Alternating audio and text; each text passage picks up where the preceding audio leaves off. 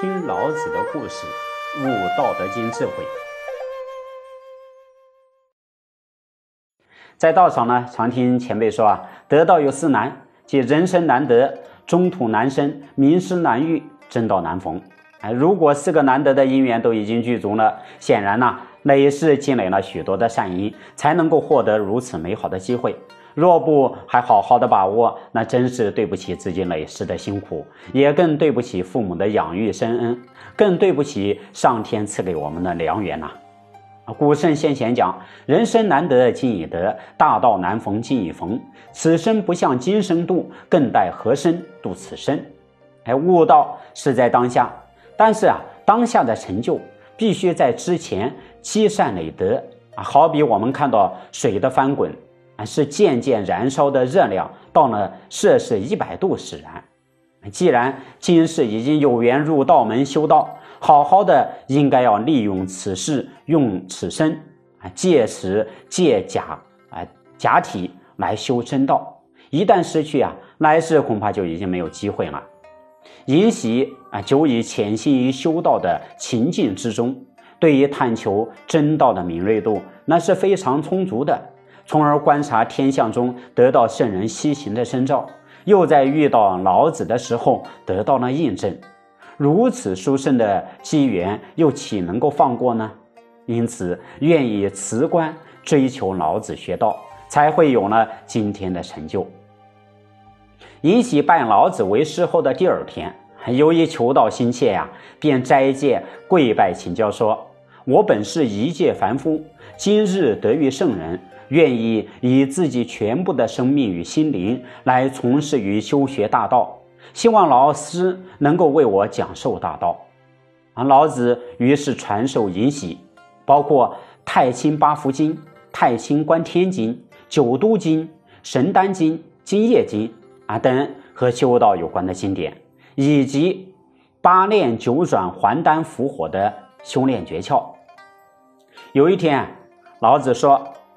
你想要修身养性，遵行道，保守形体，凝结元气，成就元神，进入大道始终无穷的境界。首先就要做到静心，天静了就能安定，神静了就会变化，人静了就有生机。在逐步入境的过程中，要做到反听内观，心不妄念，口不妄言，行不妄动。能够见无色之色，才叫真见；能够听无声之声，才叫真听；能够品无味之味，才叫真甘；能行不言之言，才叫真教。能够做到这些地步，神奇的景象就会降临，才能到达福德并至的境界，和气也会随之而相应产生。如此修行，形神俱妙，就是真人了。我就要西行了，你可要发奋修持呀。尹喜说：“谨遵教诲，弟子恳请追随老师，上天入地，赴汤蹈火，生死不惧。”老子说：“得道的人，眼睛能透视无碍，耳朵能动听无碍，而且能够变化无穷，显影不定。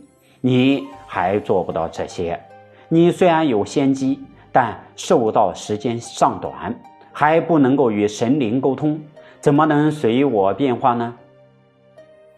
尹喜问：“沟通神灵、行使变化的方法，可以告诉我吗？”